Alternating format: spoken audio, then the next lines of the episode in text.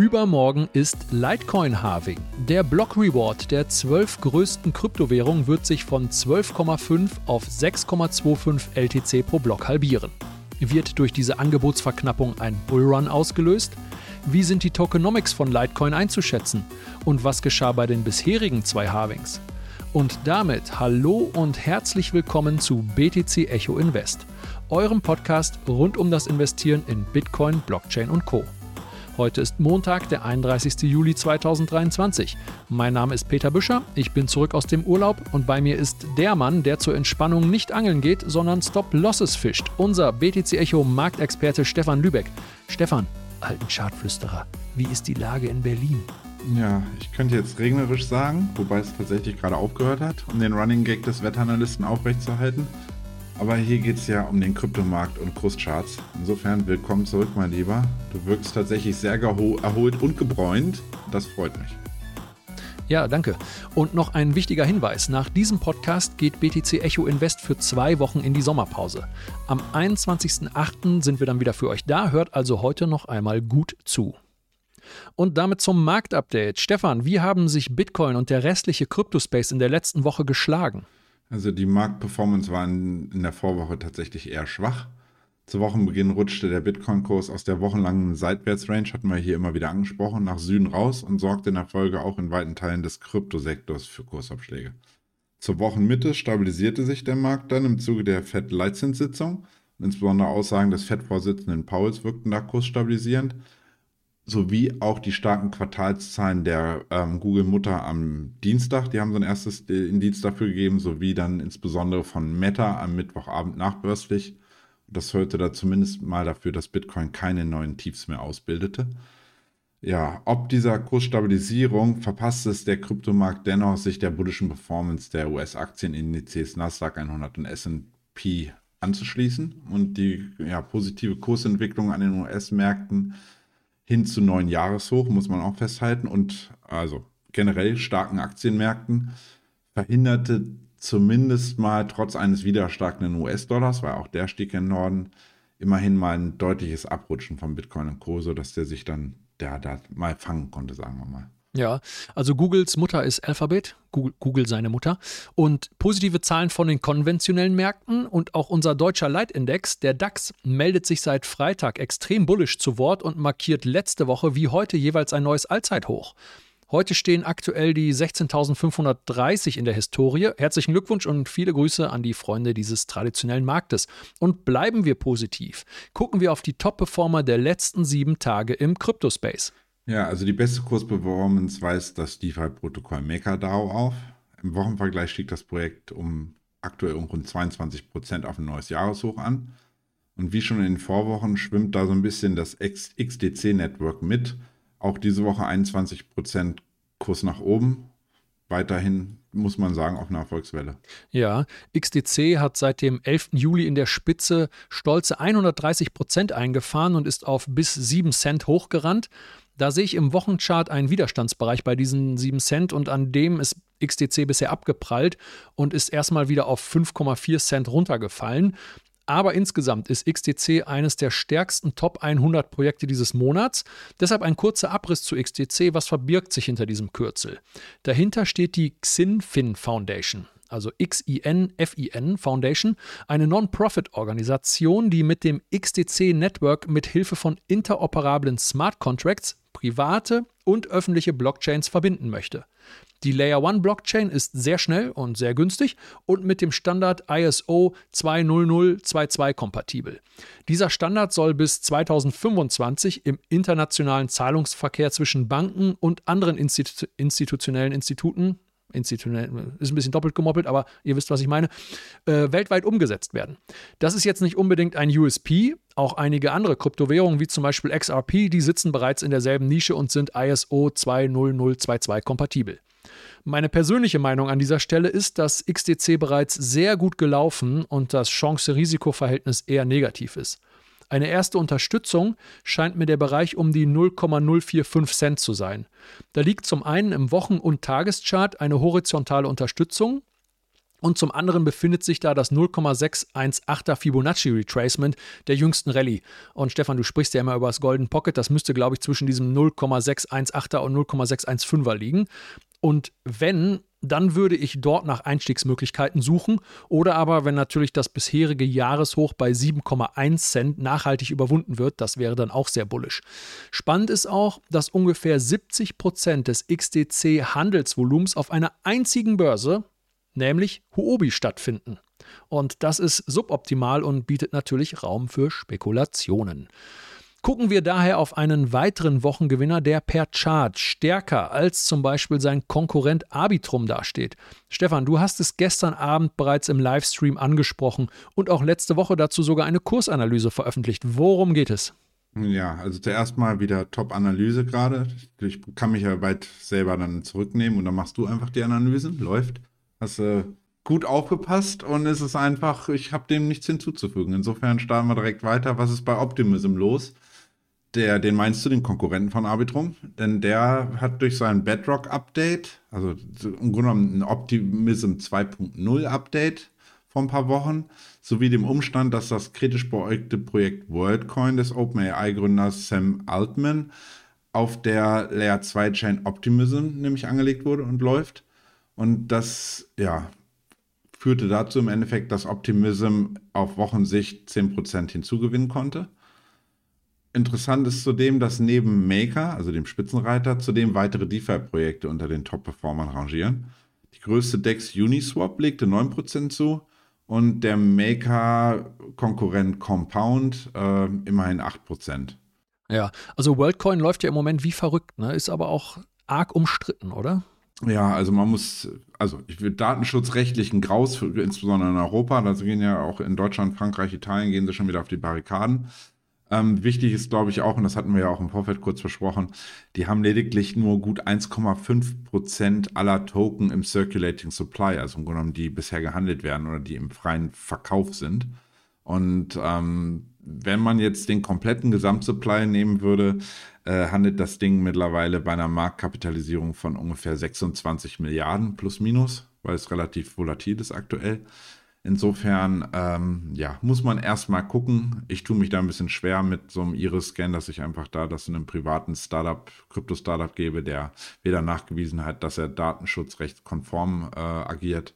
Und ich glaube, jeder von euch, der sich beschwert, dass er dem deutschen Staat irgendwann mal den Fingerabdruck geben sollte, wo das definitiv, sagen wir mal, ein Stück weit abgesichert ist, aber in einem ja, eine Firma, wo man gar nicht genau weiß, was dahinter steht und was sie damit vorhaben, die, den Iris-Scan zu geben für ein paar Euros, ist für mich etwas äh, problematisch. Ja, sehe ich genauso. Aber jeder, der sich jetzt darüber aufregt, sollte sich mal überlegen, was passiert eigentlich beim Face-ID-Scan mit seinem, mit seinem Apple-Phone, mit seinem iPhone. Ne? Ja, wobei das, glaube ich, äh, nur lokal gespeichert wird, aber auch dort könnte natürlich Apple dann, sagen wir mal, die AGBs ändern und dann perspektivisch daraus noch irgendwie Profit schlagen wollen. Bleibt auf jeden Fall abzuwarten. Der ganze ID-Sektor, also Digital Identity-Sektor, ist momentan hochspannend. Ich glaube, da komm, kommt in dieser Woche auch noch ein Artikel vom äh, Kollegen von uns. Ähm, schauen wir einfach mal, wo, wie die Zeit hingeht oder wo es hingeht und wie die Blockchain dort in irgendeiner Weise helfen kann, das sicher zu gestalten. Ähm, ebenfalls bullish zeigte sich tatsächlich Dogecoin. Also wir gucken jetzt ein bisschen Richtung Meme-Coins mit 6% Wertzuwachs. Doge profitierte von der lustigerweise Profilaktualisierung des Twitter-Besitzers Elon Musk, wo nämlich eigentlich eine Ortsbeschreibung zu lesen ist, bei mir in diesem Fall Berlin und bei dir Köln, ähm, findet sich ein XD bei äh, Elon Musk seit letzter oder seit ein paar Tagen während dann das X selbsterklärend so ein bisschen für die ja, Umbenennung von Twitter in Richtung X, also für das Rebranding, ähm, wohl zu stehen scheint, liegt die Vermutung nahe, dass D womöglich für Doge stünde. Zumindest sagt die Community das und hofft dann direkt mal wieder, ei, ei, ei. dass Musk die Krypto-Adaption auf der auch Everything-Plattform genannten ähm, ehemaligen Twitter-Plattform X weiter forcieren könnte und Dogecoin hier womöglich dann eine zentrale Rolle spielt. Eieiei, das ist ja eine ganz schön harte Spekulation. Gut, okay, naja. Ja, im Fahrwasser von Dogecoin stieg dann tatsächlich auch der andere große Meme-Coin, der japanische Hund Shiba Inu, um ebenfalls 6% gen Norden. Und hier warten dann die ja, Anhänger des Meme-Coins tatsächlich sehnsüchtig auf den Launch des Layer 2 Networks Shibarium, der wohl diesen Monat endlich passieren soll, also womöglich unmittelbar bevorsteht.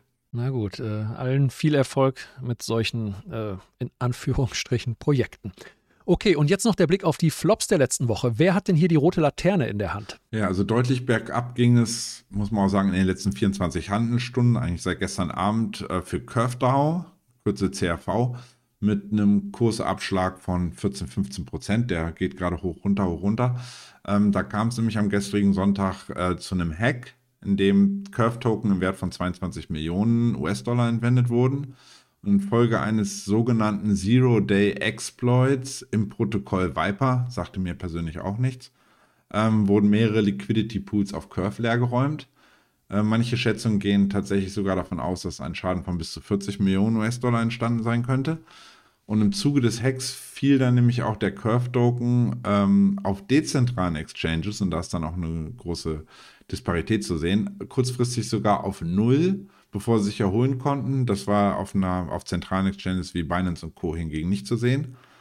Ähm, infolgedessen die Pakte, und da sieht man wieder, wie eng diese ganze DeFi-Space so ein Stück weit zusammenhängt, auch die ganzen Protokolle, die Pakte dann nämlich auch der neue von Aave, einem anderen DeFi-Protokoll, initiierte Stablecoin und ins Leben gerufene Stablecoin GHO. Und ähm, bereits im Juni war ja Curve Token nach der Unsicherheit um Tether zwischenzeitlich auf ein neues Jahrestief abgerauscht. Hatten wir auch einen Bericht drüber, also hatten wir auch, glaube ich, einen kurzen Artikel drüber ähm, bevor sich dann im Endeffekt da eine Stabilisierung einsetzte. Dies wirft insgesamt, muss man einfach sagen, kein gutes Licht aktuell auf den Bereich DeFi oder dezentrale Finanzen und zeigt weiterhin die Anfälligkeit dieses Sektors. Also da müssen die Programmierer wirklich nochmal nachlegen und äh, so einen möglichen Programmierfehler ausmerzen, damit man da irgendwie auch mal nachhaltig Sicherheit reinkommt und die Leute dann auch wieder dort wirklich investieren wollen. Ja, CurveDAO gefällt mir vom Chart her auch überhaupt nicht. Sowohl im Wochen- als auch im Tageschart liegt hier übergeordnet ein deutlicher Abwärtstrend vor und CRV ist zwar nicht am Allzeittief, aber tendiert deutlich in diese Richtung und Stärke sieht einfach komplett anders aus. Wen haben wir sonst noch im Keller der Wochenperformance? Ja, wir haben auf der Oberseite hatten wir zwei Meme-Coins. Dementsprechend haben wir auch auf der Unterseite einen Meme-Coin. Und zwar ähm, den Meme-Coin Pepe, relativ neu. Der hat in, in, ja, so vor acht bis zehn Tagen zeigt er sich noch relativ robust. Und ähm, da sah es so aus, als könnte da jetzt eine Kursstabilisierung einsetzen. Einige, ich glaube, zwei große Wale hatten auch insgesamt rund zwei Millionen US-Dollar in Pepe investiert. Jetzt ging es wieder 12% gen Süden. Ähm, wirkliche News gibt es tatsächlich nicht. Ich hatte nochmal Twitter vorhin gecheckt bei Pepe, da, da werden nur fröhlich Memes gepostet, ansonsten passiert da nichts. Ähm, ebenfalls schwach tendierten in dieser Woche der Telegram-Coin Toncoin, der Ape-Coin des Sport 8 Yacht Club sowie der Gaming-Token Gala mit jeweils Kursabschlägen von rund 10%, bis teilweise 11%. Aber auch da gibt es nicht wirklich News zu. Ich hatte nur mal kurz geprüft. Eventuell sind es Token-Unlocks, eventuell ist es auch wirklich rein charttechnisch bedingt. Insofern, ähm, wie, wir haben einfach einen volatilen Markt. Einmal geht's hoch, einmal geht's runter. Ja, okay, okay. Genug des Elends. Kommen wir einmal kurz zum Rechtlichen.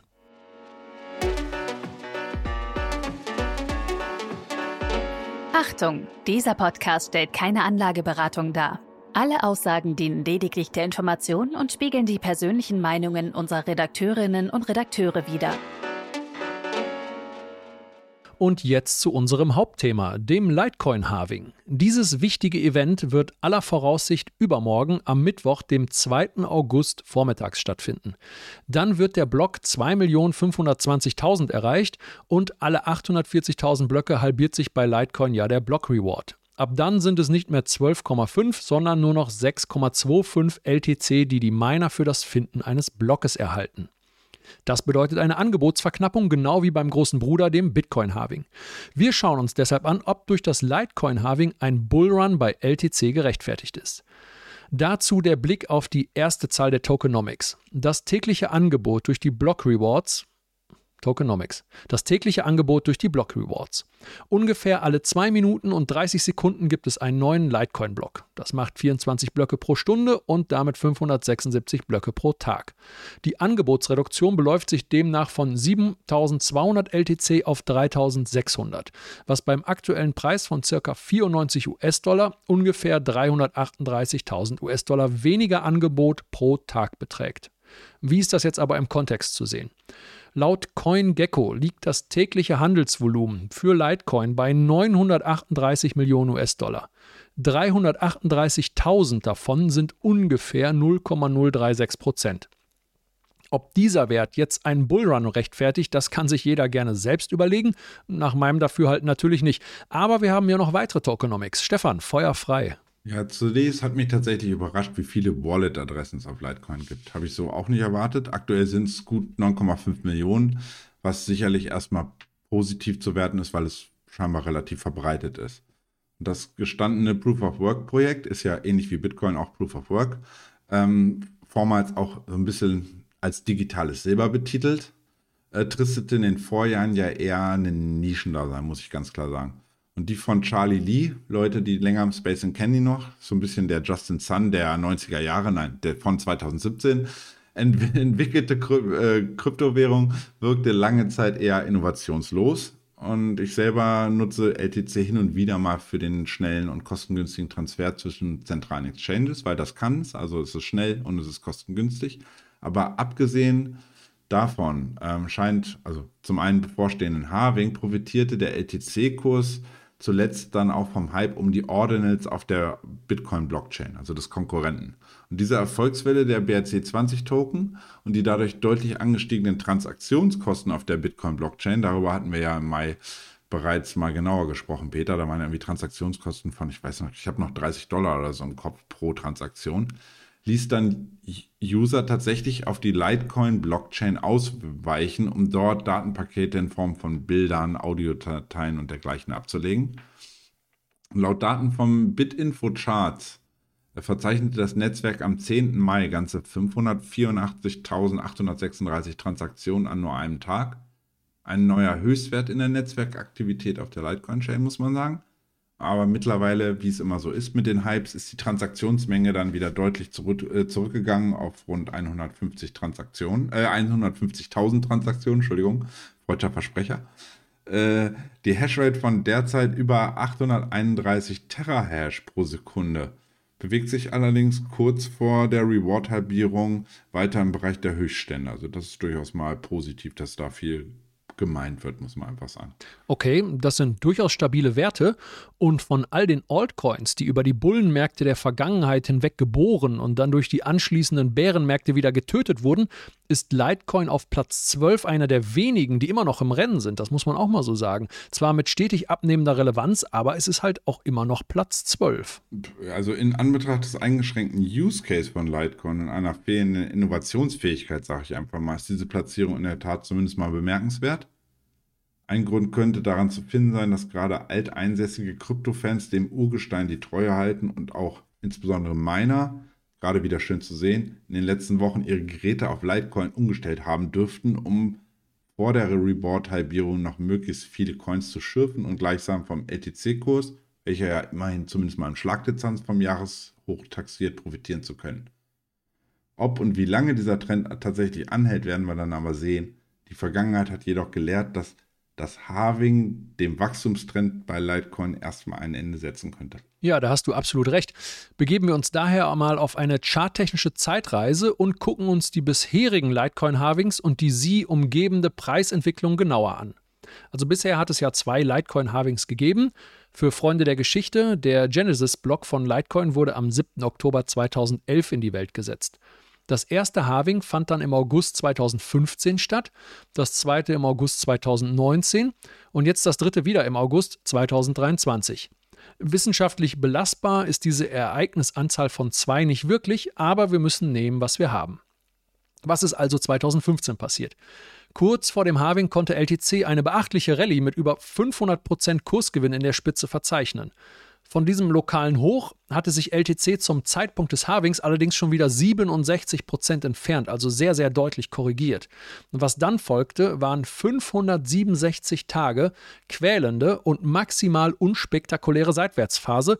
Der Kurs pendelte weitestgehend zwischen 2,60 Dollar und 4,60 Dollar. 2019 gab es dann ein ähnliches Spiel.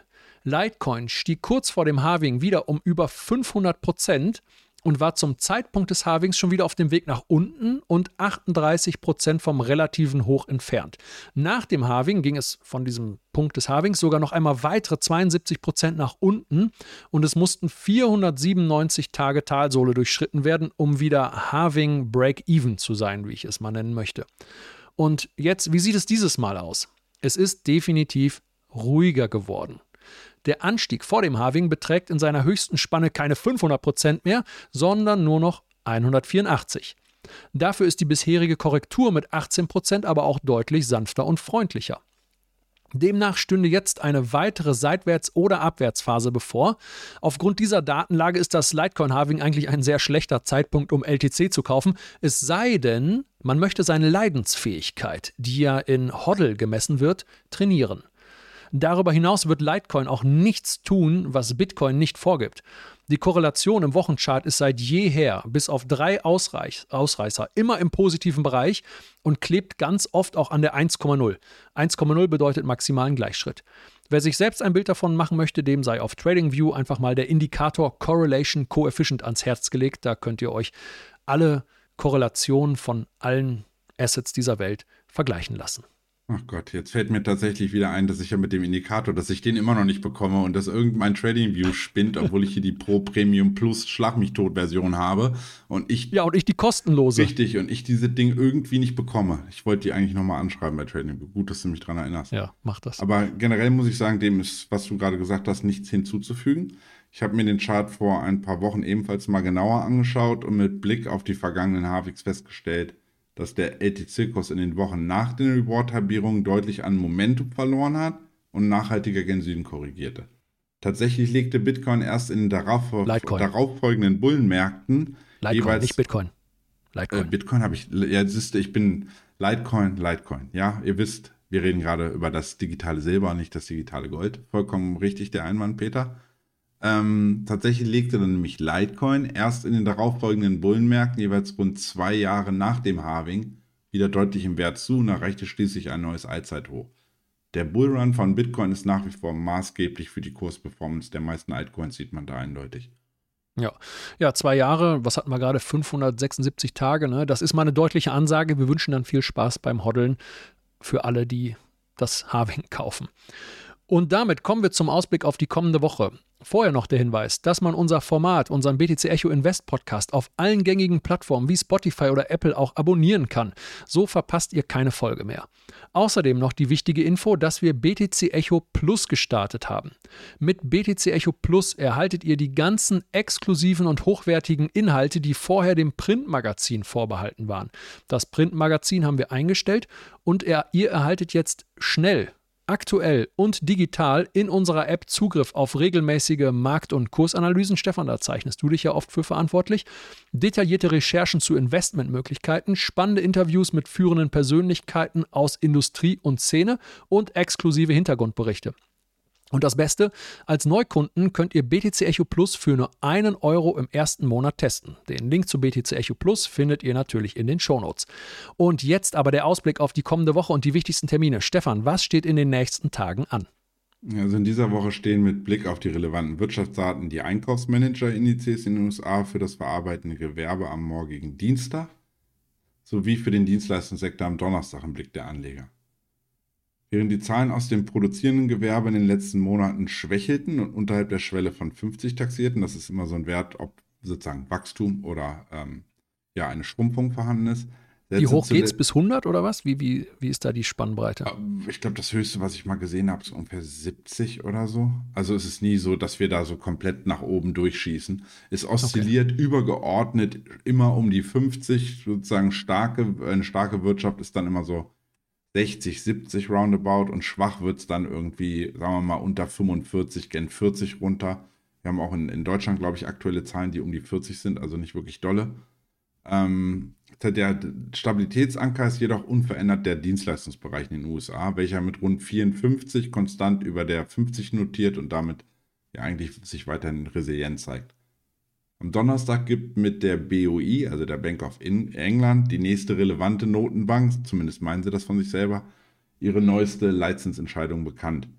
In Anbetracht unverändert hoher Verbraucherpreissteigerungen in UK, also in England, erwarten die Analysten einen weiteren Zinsschritt um 25 Basispunkte auf dann 5,25 Prozent. Und damit eifert eigentlich die BOE ähnlich wie der EZB in der Vorwoche der FED weiter hinterher. Nur dass die BOE schon weiter ist und nur 0,25 Prozent unterhalb der FED rangiert. Und zum Wochenschluss am Freitag steht dann wieder einmal der US-Arbeitsmarkt im Fokus. Zeitgleich wird am frühen Nachmittag, nämlich der deutscher Zeit, 14.30 Uhr, die Arbeitslosenquote bekannt gegeben.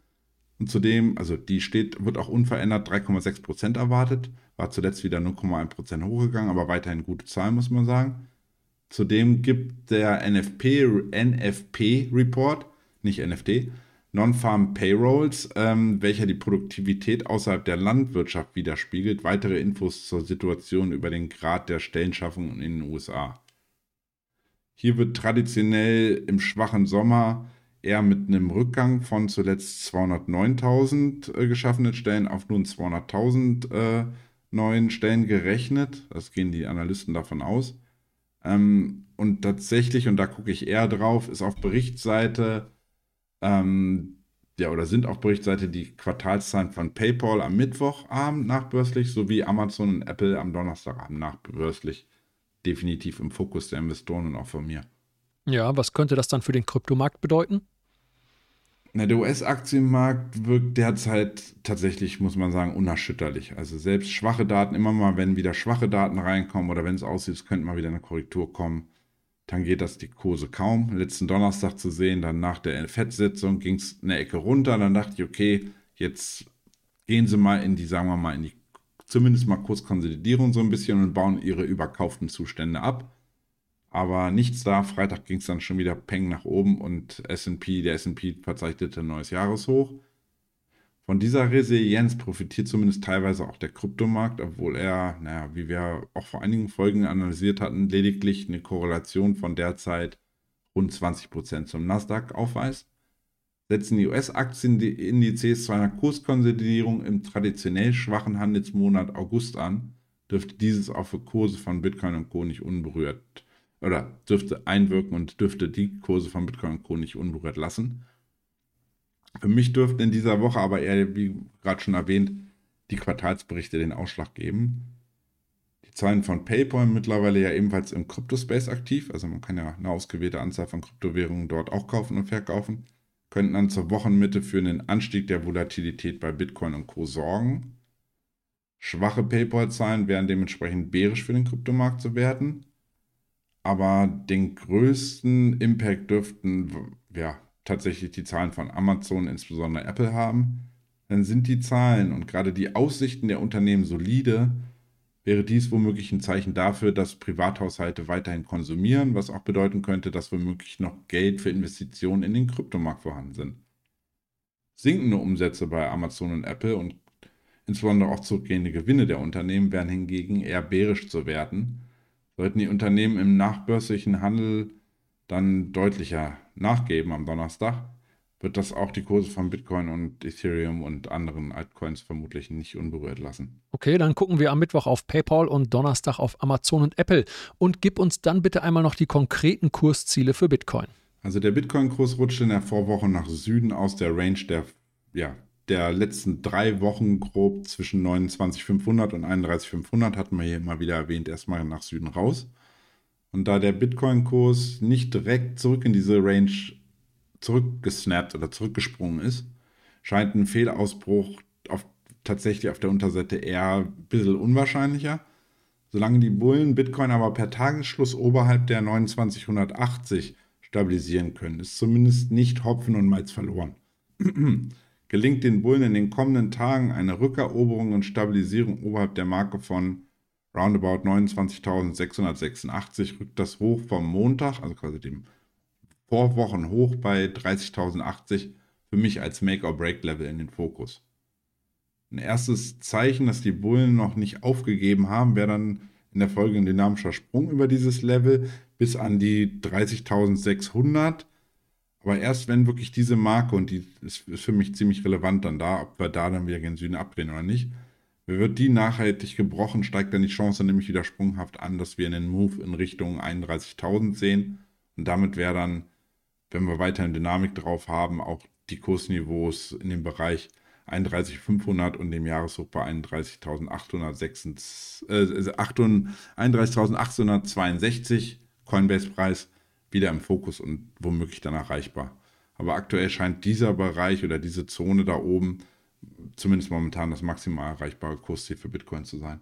Okay, und welche Chartmarken sind auf der Unterseite relevant? Also gibt Bitcoin die Marke von 2980. Das ist ja auch fast so der Wert, den du vorhin ansprachst, mit deinen 29.200 grob. Per Tagesschlusskurs auf und auch das Vorwochentief bei 28,850 gibt dann keinen Halt und wird dynamisch durchstoßen.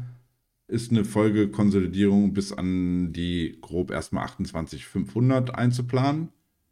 Und da schreitet Bitcoin dann im Zuge schwacher Wirtschafts- und womöglich auch Unternehmensdaten sowie eines traditionell, muss man ja auch immer sagen, hatten wir auch mal einmal angesprochen, bärischen Handelsmonats August nachhaltig diesen Bereich, rückt die Pi mal Daumen 28.063 US-Dollar in den Fokus. Den maximalen bärischen Kurszielbereich sehe ich kurzfristig weiterhin unverändert zwischen 27.200 und 27.450 ungefähr. Hier rechne ich ja eigentlich unverändert mit einem neuen bullischen Impuls. Wir haben da auch übrigens das Golden Pocket, das übergeordnet der letzten Bewegung. Insofern würde das passen. Und ähm, nur wenn diese Zone dann wirklich auch einmal kurz durchschlagen wird, könnten wir eventuell mit einem Retest des EMA 200, also gleichenden Durchschnittslinie der letzten 200 Tage, aktuell um, äh, um 26.800 rechnen. Okay.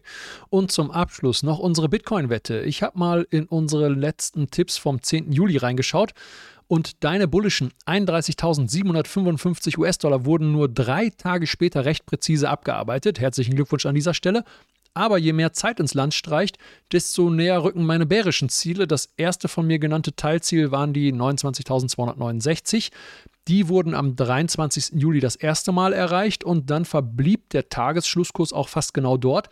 Und seitdem klebt der Bitcoin-Kurs irgendwie an dieser Marke und kommt nicht richtig hoch. Es kann natürlich nochmal einen Spike Richtung 30.000 geben, aber für mich riecht das immer noch bärisch und ich bleibe bei meinem Tipp für den 21.08. über unsere Sommerpause hinweg, auch wenn das mal eine etwas längere Zeitspanne ist. Ich bleibe bei den so oft von mir genannten 28.500 US-Dollar, hattest du ja, glaube ich, gerade auch erwähnt. Und Stefan, schließt du dich der südlichen Ausrichtung an oder hast du da immer noch bullisches Pulver im Magazin? Naja, also zum einen will ich die Wette immer spannend halten. Und außerdem weißt du ja, ich gucke mal, was Retailer machen und mache einfach das Gegenteil. Ja, nimm mich als Kontraindikator, wirst du Millionär. Aber tatsächlich dürfte meiner Meinung nach auch viel von der Kursentwicklung des US-Dollar-Index DXY abhängen. Da hatte ich ähm, jetzt übers Wochenende gesehen, dass institutionelle Anleger in den USA, habe ich gestern auch im, Livestream angesprochen, äh, nämlich in den letzten zehn Handelstagen riesige Shortwetten auf den US-Dollar eröffnet haben. Behalten die Recht und können ja als Institutionelle haben die ja durchaus einen ganz guten Blick. Wäre dies nämlich dann, oh Wunder, oh Wunder, bullish für Bitcoin zu werden. Daher schließe ich mich nicht deinem Szenario an, sondern eher dem Szenario der Profis und rufe die Marke von 30.326 als Kursziel auf. Ja, top, die Wette gilt. Damit wünsche ich dir einen schönen Sommerurlaub und wir bedanken uns fürs Zuhören, wünschen euch einen guten Start in die neue Handelswoche und eine gute BTC Echo Invest Sommerpause. Wir hören uns dann am 21. August wieder. Ja, ich freue mich auf den 21. August, dann sind wir wieder da und ähm, falls ihr es noch nicht getan habt, einfach mal ein Like da lassen auf Spotify und Co gerade wenn euch die Folge heute gefallen hat. Ansonsten zwei schöne Handelswochen ohne mich.